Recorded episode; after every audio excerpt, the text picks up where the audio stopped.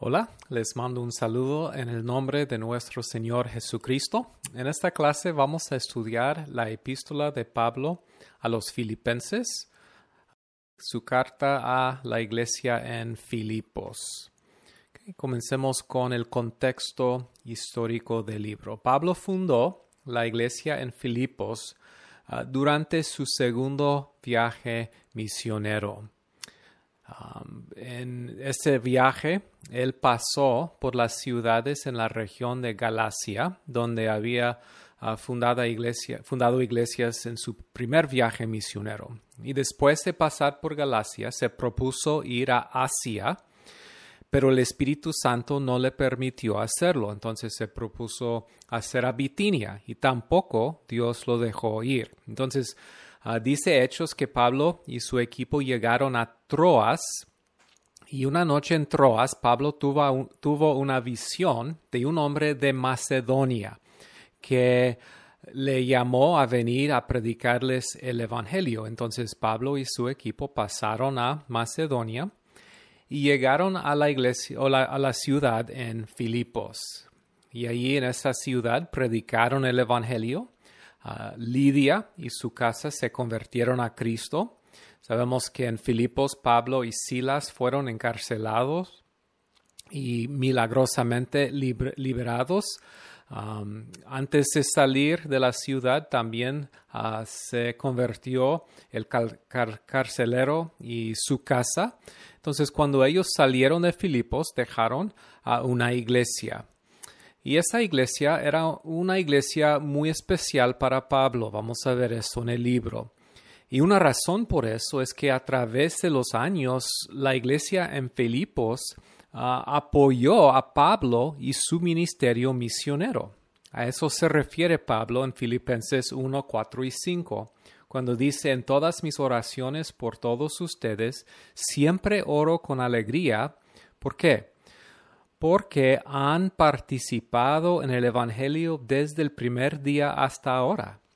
Y aquí está hablando de la participación de esa iglesia en el ministerio de Pablo de predicar el Evangelio, en su ministerio misionero. Entonces, ¿cómo se expresó ese apoyo y esa participación? Bueno, si leemos el libro de Filipenses y de Hechos y otros libros de Pablo, podemos ver cómo esa iglesia le apoyó. Primero, en Tesalónica. Entonces, cuando Pablo y su equipo salieron de Filipos, ah, llegaron a Tesalónica, que no está muy lejos de Filipos. Y en Filipenses 4, 15 y 16, Pablo nos dice que aún en, en, la ciudad de Tesalónica, la iglesia de Filipos le mandó ayuda. Filipenses 4, 15 y 16 dice, Ustedes mismos, filipenses, saben que en el principio de la obra del Evangelio, cuando salí de Macedonia, ninguna iglesia participó conmigo en mis ingresos y gastos excepto ustedes Incluso a Tesalónica me enviaron ayuda una y otra vez para suplir mis necesidades.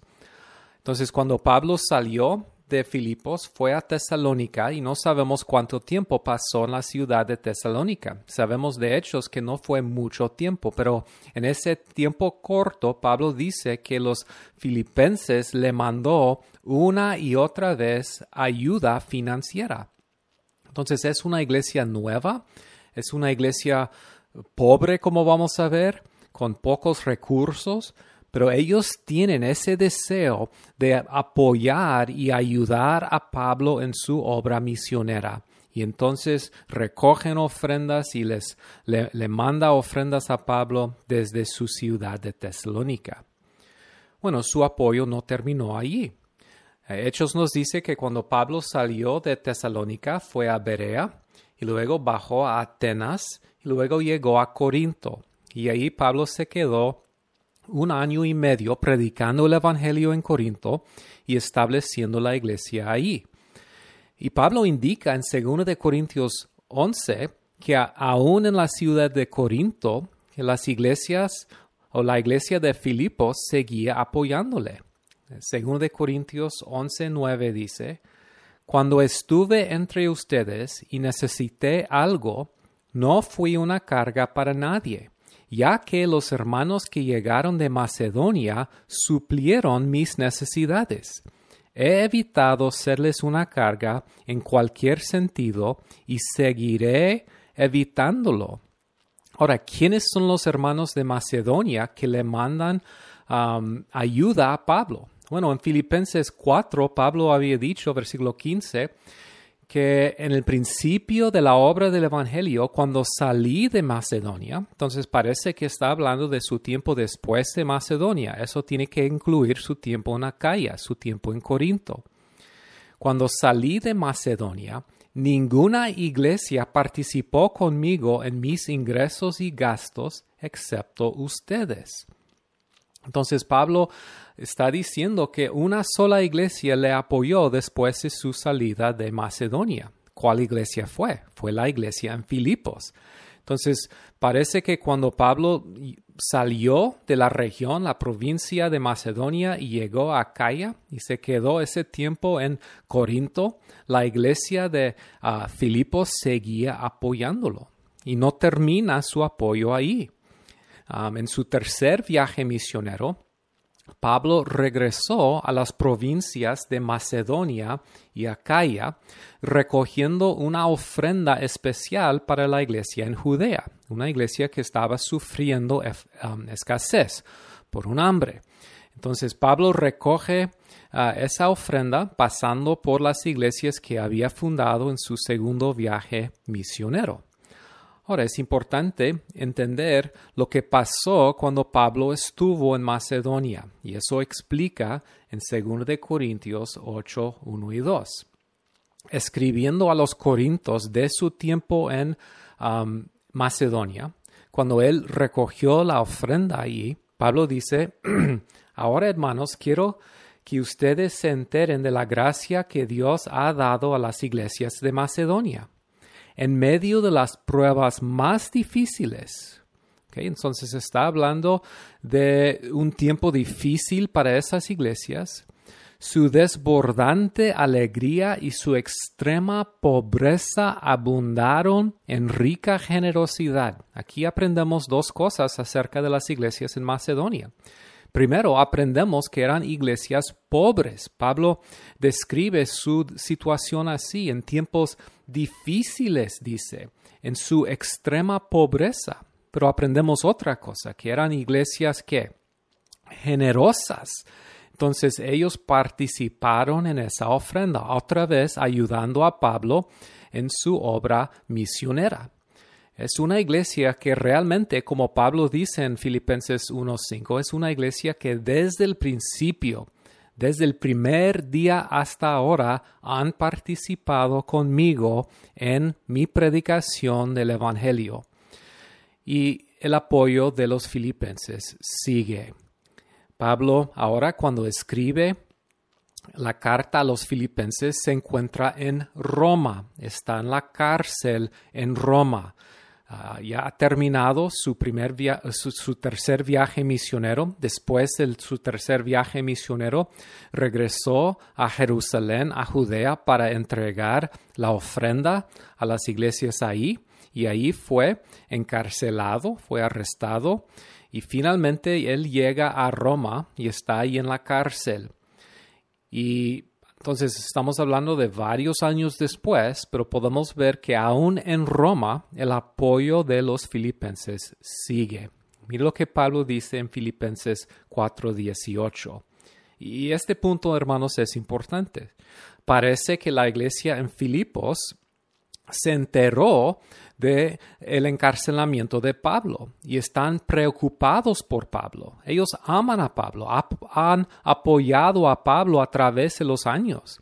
Entonces ellos se han preocupado por él y ellos hacen algo para seguir apoyándolo. Filipenses 4:18 dice, ya he recibido todo lo que necesito y aún más.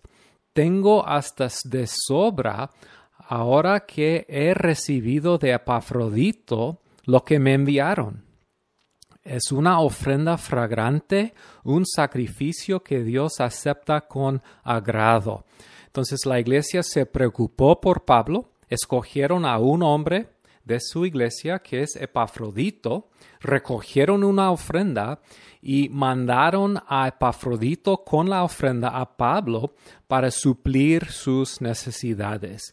Otra vez, Pablo no estaba exagerando cuando dice que han participado en el Evangelio desde el primer día, desde que salí de Filipos, desde el primer día hasta ahora, hasta su tiempo en la cárcel, varios años después en Roma. Entonces, en este contexto podemos entender el, propósito de la carta a los filipenses. Filipenses es una carta de agradecimiento por su ofrenda y su participación en el Evangelio. Okay, Pablo escribe la carta para agradecerles por su apoyo. Okay, muy bien. Podemos luego hablar de eh, la situación de la iglesia en Filipos. ¿Qué es lo que sabemos de la iglesia en Filipos? Y aquí podemos hablar de problemas en la iglesia. A menudo se piensa que la iglesia en Filipos era una iglesia perfecta o una iglesia ideal. Y es cierto que es una iglesia especial para Pablo. Pero en verdad es una iglesia que tiene problemas. Una lectura cuidadosa de la carta revela varios asuntos problemáticos en la iglesia. Y acuérdense que eh, estamos leyendo el libro y en un sentido escuchando un lado de una llamada telefónica. Entonces, cuando escuchamos las palabras de Pablo, podemos identificar asuntos o problemas que existen en la iglesia. Entonces, ¿cuáles son esos problemas? bueno, primero, Filipenses indica que la iglesia está sufriendo persecución y sufrimiento. Es inciso A, persecución y sufrimiento. Pablo dice en capítulo 1, versículos 29 y 30, porque a ustedes se les ha concedido no solo creer en Cristo, sino también sufrir por Él, pues sostienen la misma lucha que antes me vieron sostener y que ahora saben que sigo sosteniendo. Entonces Pablo está diciéndoles que ellos están sufriendo problemas, persecución, como él mismo ha sufrido.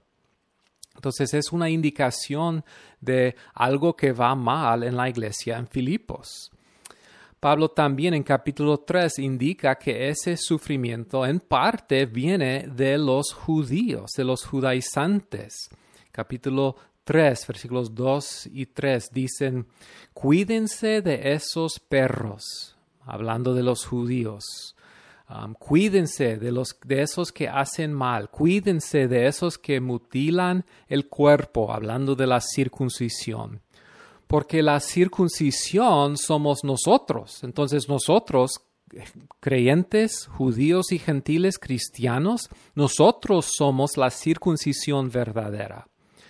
Los que por medio del Espíritu de Dios adoramos. ¿okay? Entonces Pablo dice que nosotros somos los verdaderos circuncidados, nosotros somos los verdaderos judíos, los creyentes en Jesucristo, y les llama a cuidarse de esos falsos maestros, de esos judíos que están causándoles persecución. Muy bien. Otro problema en la iglesia en Filipos es la división. Otra vez, no es una iglesia perfecta. Por ejemplo, en capítulo 4, Pablo habla directamente a dos personas, a dos mujeres en la iglesia que están en una, um, quizá una, un argumento, una falta de, um, de unidad. Entonces Pablo dice en capítulo 4, versículo 2, ruego a Evodia y también a Sintique que se pongan de acuerdo en el Señor entonces Pablo tiene preocupación por esa mujer y a ti, mi fiel compañero, hablando quizá a uno de los líderes en Filipos, te pido que ayudes a estas mujeres que han luchado a mi lado en la obra del Evangelio, junto con Clemente y los demás colaboradores míos cuyos nombres están en el libro de la vida. Entonces esas son dos mujeres que han colaborado con Pablo, pero que están en un conflicto. Y en capítulo 2, versículos 1 al 4, entonces Pablo habla a la iglesia a la unidad, les llama a dejar de ser egocéntricos y en su comportamiento unos a otros. Ah, y veremos este pasaje en un momento. Inciso C. Otro problema en Filipos es la, la presencia de hermanos falsos que ellos deben evitar. Pablo habla de esos hermanos falsos en capítulo 3 cuando dice capítulo 3, versículo 17, hermanos sean imitadores míos. Entonces algo que Pablo habla en, hace en la carta es les llama a seguir los ejemplos de otras personas, a sí mismo. Vamos a ver a Timoteo y a Pafrodito y también a Cristo mismo. Entonces dice, hermanos, sean imitadores míos y observen a los que andan según el ejemplo que tienen en nosotros porque muchos andan, como les he dicho muchas veces, y ahora se lo digo aún llorando, que son enemigos de la cruz de Cristo, cuyo fin es perdición, cuyo Dios es su apetito y cuya gloria está en su vergüenza, los cuales piensan solo en las cosas terrenales, porque nuestra ciudadanía, nuestra patria está en los cielos de donde también ansiosamente esperamos un Salvador, el Señor Jesucristo. Entonces, Pablo habla de estos maestros falsos que ellos deben evitar, deben seguir el ejemplo de Pablo y de los otros, las otras personas de confianza, pero deben evitar estos falsos maestros. Otro problema es el problema de escasez, de pobreza y escasez. Ahora ya hemos visto que en Corintios, según de Corintios 8, Pablo menciona la pobreza profunda de los filipenses y de las otras iglesias en Macedonia. Habla de la aflicción que ellos han sufrido. Bueno, Filipenses capítulo 4 indica que ellos siguen sufriendo la pobreza a pesar de su, de su ayuda de Pablo a, pesar de su generosidad, siguen siendo una iglesia pobre. Entonces, mira lo que dice capítulo 4, versículos 11 y 12. No digo esto porque esté necesitado, pues he aprendido a estar satisfecho en cualquier situación en que me encuentre. Sé lo que es vivir en la pobreza y lo que es vivir en la abundancia. He aprendido a vivir en todos y cada una de las circunstancias, tanto a quedar saciado como a pasar hambre, a tener de sobra como a sufrir escasez. ¿Por qué les dice Pablo eso? Bueno, les dice eso porque él sabe que ellos están sufriendo la escasez, ellos están sufriendo hambre. Entonces, ¿qué les dice Pablo en versículo 19?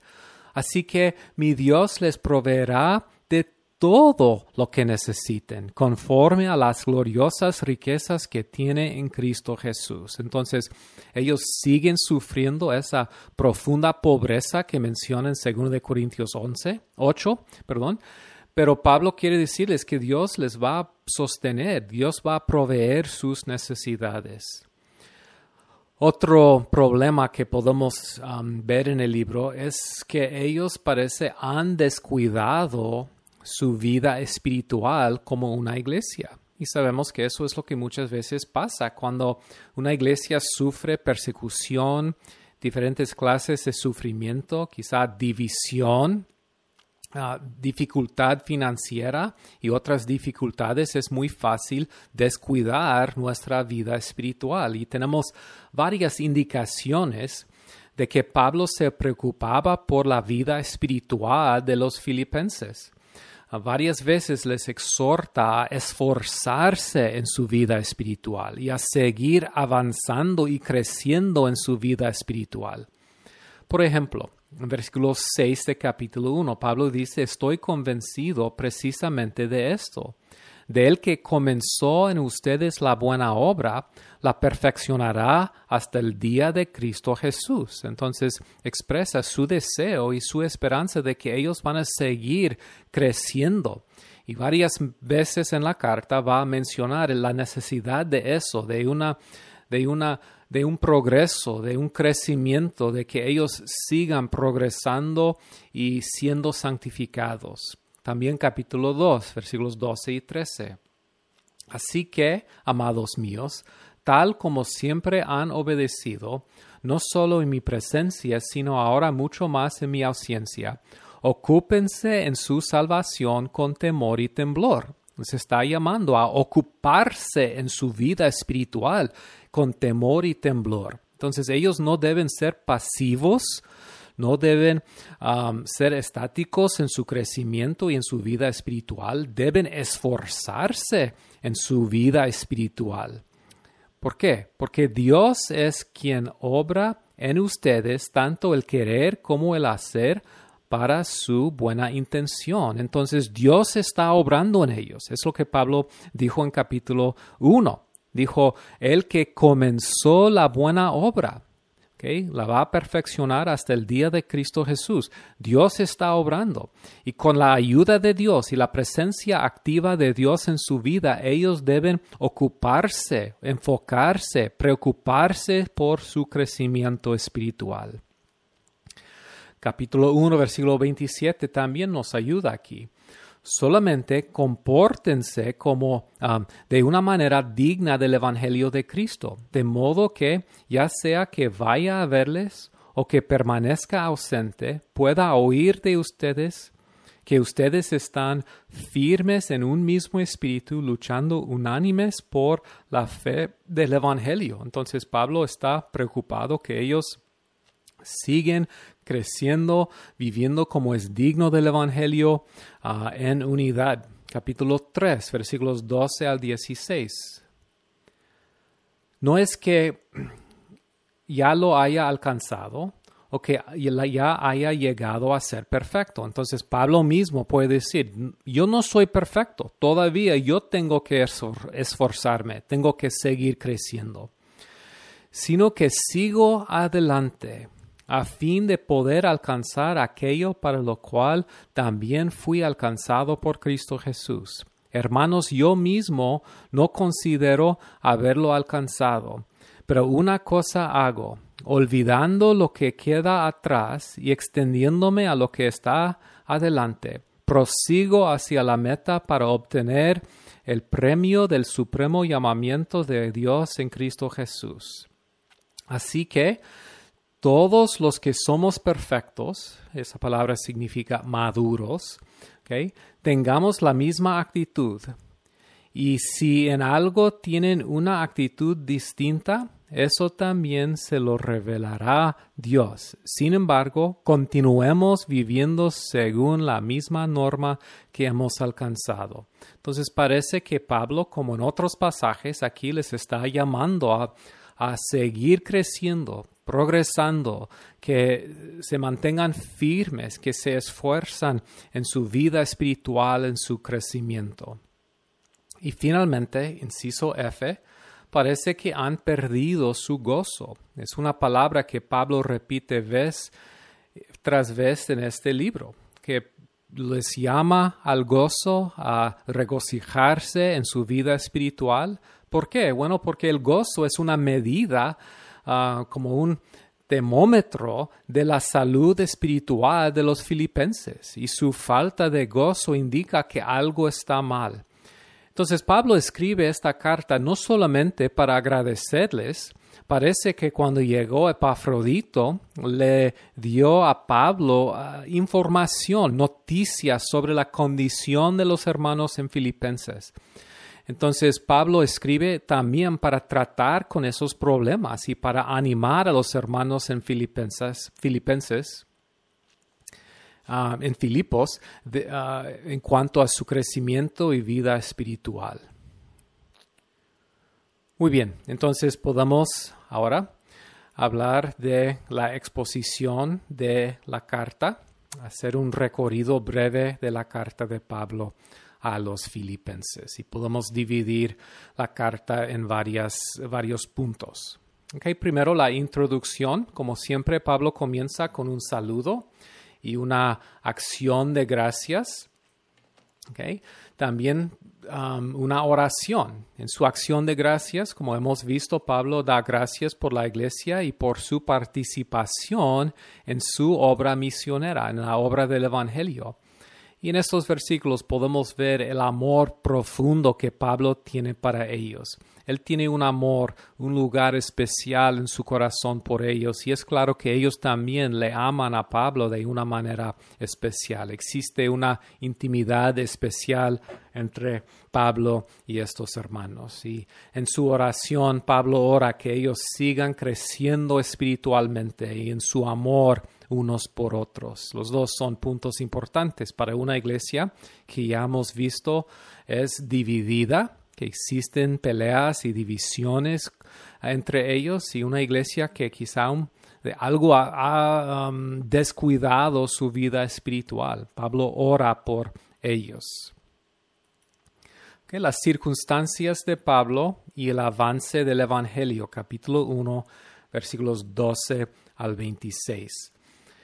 Es interesante que inmediatamente después de su introducción, su, su, saludo, su acción de gracias y su oración, Pablo habla de sus propias circunstancias.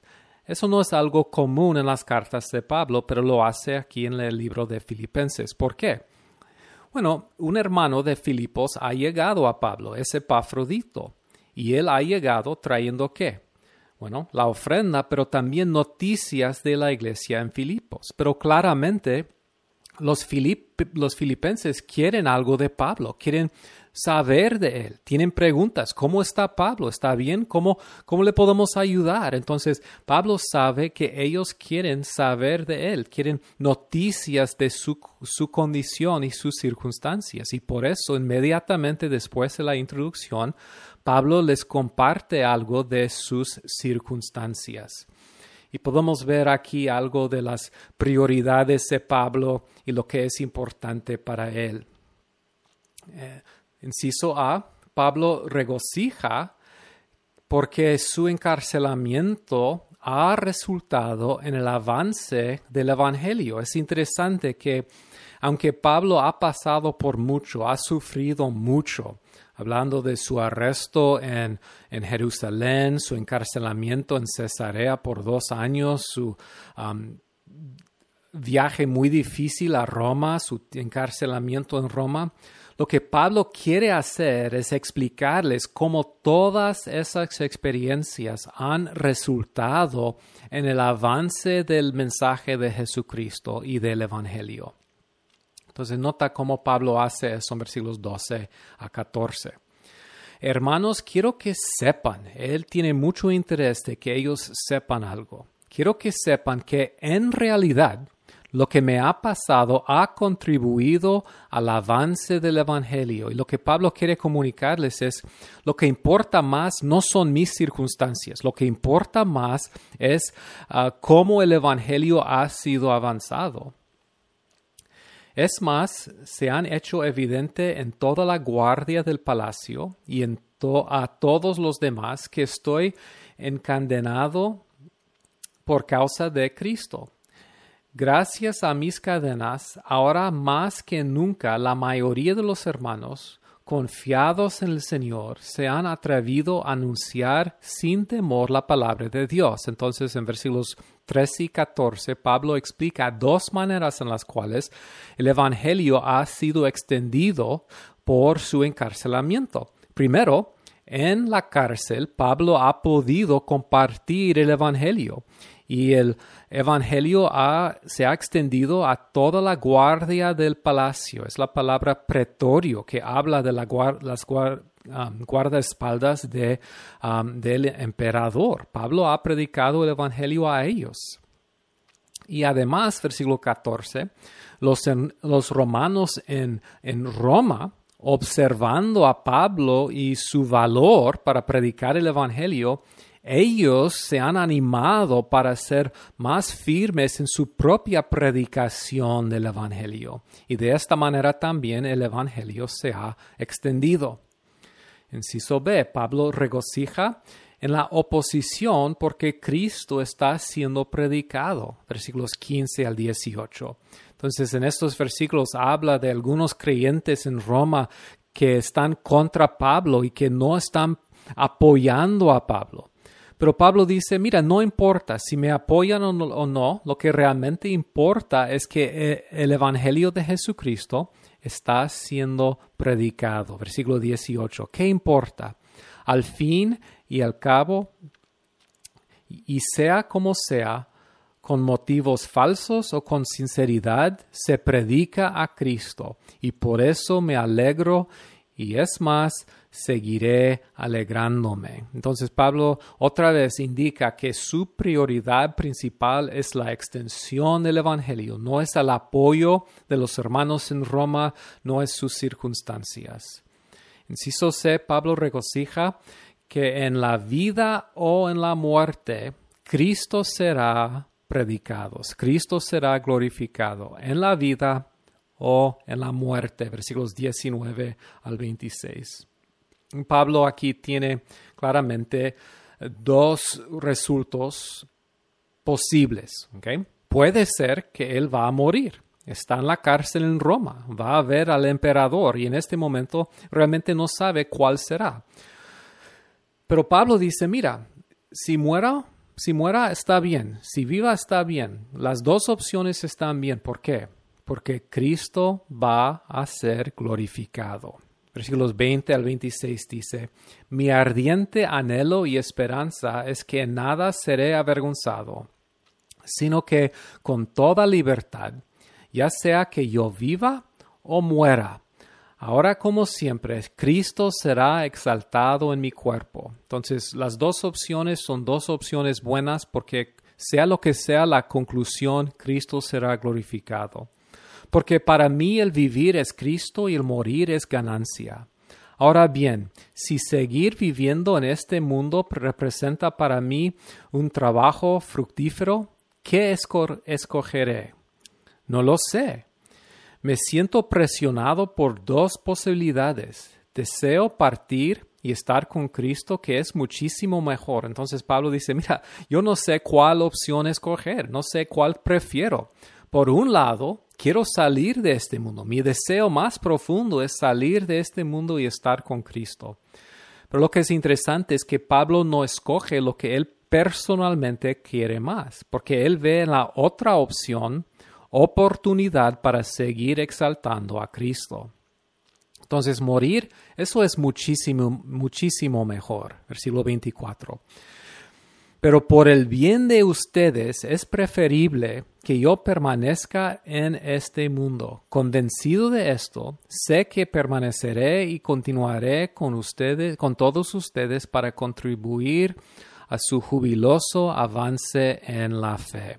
Entonces, en la mente de Pablo la pregunta es, ¿cuál opción es mejor para la iglesia, para el cuerpo de Cristo, para el progreso del Evangelio? Su preocupación es el avance en la fe de la iglesia en Filipos. Entonces, él escoge esa opción, aunque personalmente, personalmente prefería ir al cielo para estar con Cristo, decide que quiere quedarse en la carne para seguir siendo de apoyo para los creyentes en Filipos. Entonces, el, corazón de Pablo siempre es el avance del Evangelio, este, la gloria de Jesucristo y el progreso de la iglesia. Número 3. La unidad y la humildad capítulo 1, versículo 27 al 2, 18. Pablo les llama a la unidad. Inciso A, unidad en la batalla. Unidad en la batalla. Pablo dice en versículos 27 al 30, pase lo que pase, compórtanse de una manera digna del Evangelio de Cristo. De este modo, ya sea que vaya a verlos o que, estando ausente, solo tenga noticias de ustedes, sabré que siguen firmes en un mismo propósito, luchando unánimes por la fe del Evangelio y sin temor alguno a sus adversarios, lo cual es para ellos señal de destrucción. Para ustedes, en cambio, es señal de salvación y esto proviene de Dios porque a ustedes se les ha concedido no solo creer en Cristo, sino también sufrir por Él pues sostienen la misma lucha que antes me vieron sostener y que ahora saben que sigo sosteniendo. Varias observaciones aquí. Primero, estas palabras indican que ellos se encuentran en una lucha, una batalla contra enemigos. Pablo usa la palabra en versículo 27, luchando menciona versículo 28 sus adversarios, menciona versículo 29 que ellos están sufriendo. Entonces ellos se encuentran en una, una situación muy difícil. Uh, sufriendo a las manos de sus enemigos, están en una gran batalla, una lucha. Pero Pablo presenta su sufrimiento y su persecución como un don, un regalo de Dios. Versículo 29 dice, a ustedes se les ha que concedido, Dios les ha dado dos cosas. Primero, no solo creer en Cristo, entonces eso es claramente un don, un regalo de Dios, pero también les ha concedido el privilegio de sufrir por Jesucristo. Pablo les está dando una perspectiva celestial ah, de lo que es el sufrimiento y la persecución que están enfrentando. Pablo tiene dos preocupaciones aquí. Primero, que ellos se comporten como es digno del Evangelio, es lo que dice en versículo 27. Y número dos, que ellos se mantienen ah, unidos en medio de esa lucha. Entonces Pablo reconoce que la lucha puede causar división. A lo mejor ya ha causado división. Pero él dice que quiere que ellos estén luchando que unánimes por la fe del Evangelio juntos luchando contra el enemigo, manteniéndose fiel y viviendo como es digno del Evangelio. En capítulo 2, versículos 1 al 11, Pablo les llama a imitar, imitar qué? La humildad de Jesús. Entonces aquí Pablo se dirige directamente al problema de las, las divisiones que están um, teniendo la iglesia. Capítulo 2, versículos 1 al 5. Versículos famosos, pero hay que entenderlos en el contexto histórico del libro y en el contexto de lo que la iglesia está sufriendo. 2.1 dice, por tanto, si sienten algún estímulo en, su unión con Cristo, algún consuelo en su amor, algún compañerismo en el espíritu, algún afecto entrañable, uh, Llénenme de alegría teniendo un mismo parecer, un mismo amor, unidos en alma y pensamiento.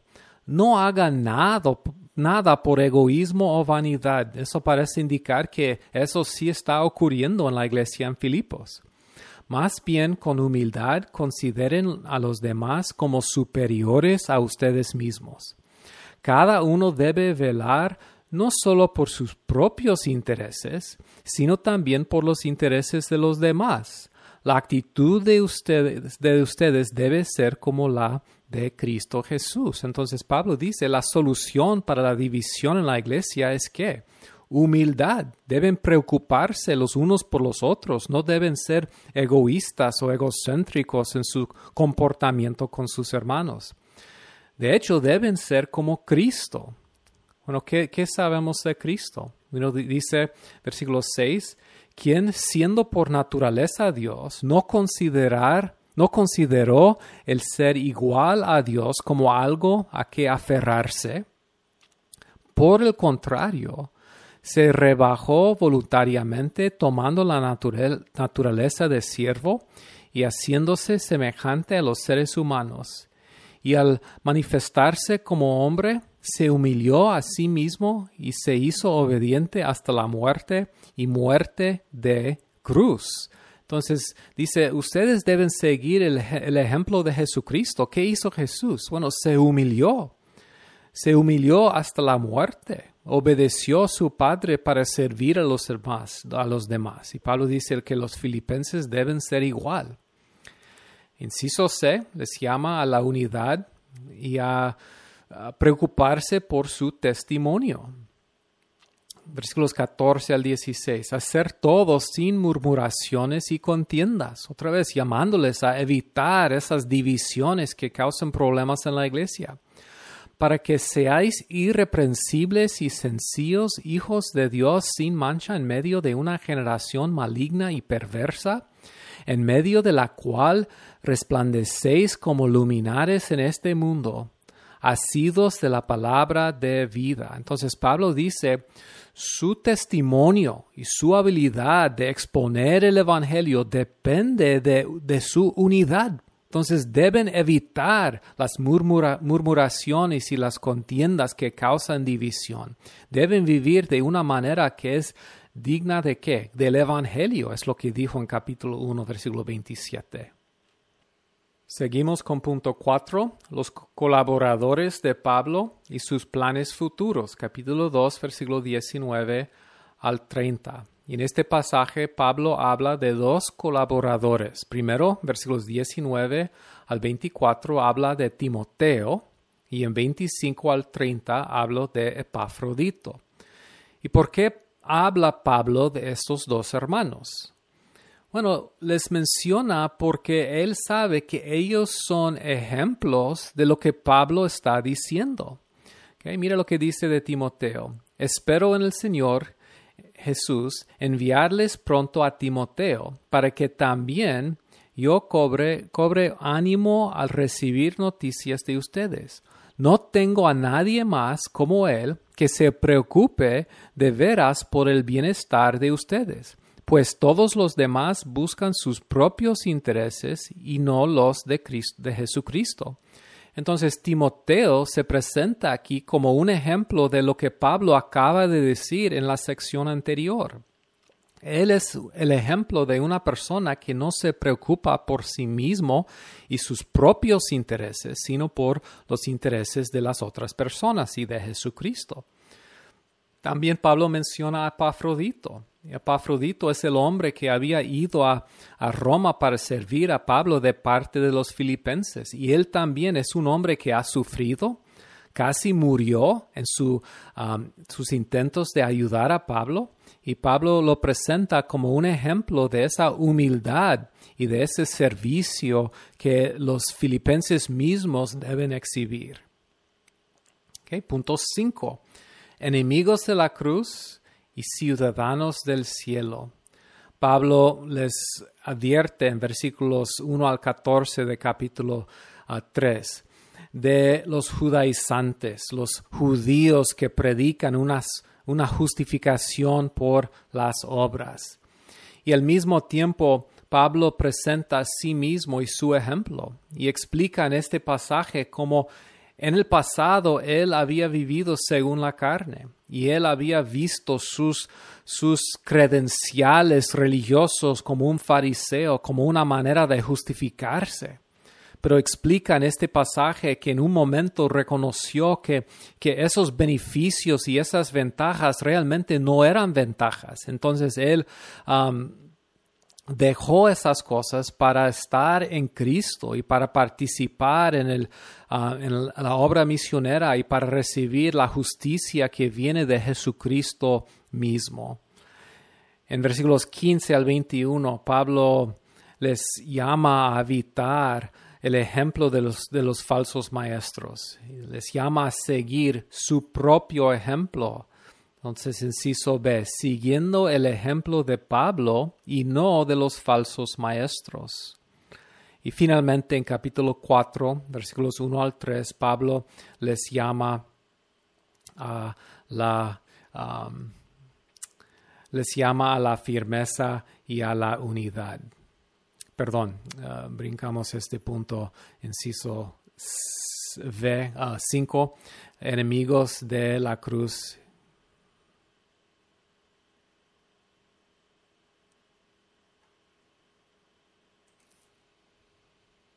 Y esto nos lleva a la conclusión, capítulo 4, 4 al 23. Inciso A, exhortaciones finales. Y aquí Pablo les da varias exhortaciones. Por ejemplo, en 4 al 7, Pablo dice, alégrense siempre en el Señor. Insisto, alégrense. Que su amabilidad sea evidente a todos. El Señor está cerca. No se inquieten por nada. Más bien, en toda ocasión, um, con oración y ruego, presenten sus peticiones a Dios y denle gracias. Entonces ellos están sufriendo, como hemos dicho. Tienen varios problemas y Pablo dice que no, se no deben preocuparse por esas cosas. Deben ah, poner las dificultades en las manos de Dios. Siglo 7. Y la paz de Dios, que sobrepasa todo entendimiento, cuidará sus corazones y sus pensamientos en Cristo. Inciso B, agradecimiento por su regalo. En este pasaje, Pablo les agradece por su ofrenda especial, por Epafrodito, y dice que ha, recibido esa ofrenda y les anima diciendo que Dios proveerá sus necesidades a pesar de sus, su escasez y sus dificultades. Inciso C, saludos finales. Pablo termina así. Saluden a todos los santos en Cristo Jesús. Los hermanos que están conmigo les mandan saludos. Saludos de parte de todos los santos, especialmente los de la casa del emperador. Que la gracia del Señor Jesucristo sea con su espíritu. Amén. Que creo que es significativo que él manda saludos de la casa del emperador, porque en 1.13, acuérdense que Pablo dice que el Evangelio se ha predicado en todo la, toda la guardia pretoriana o sea, los guardaespaldas del emperador. Entonces, aún las, las, personas en el palacio imperial se han convertido a Cristo. Y así Pablo, con esas bonitas noticias, termina su carta.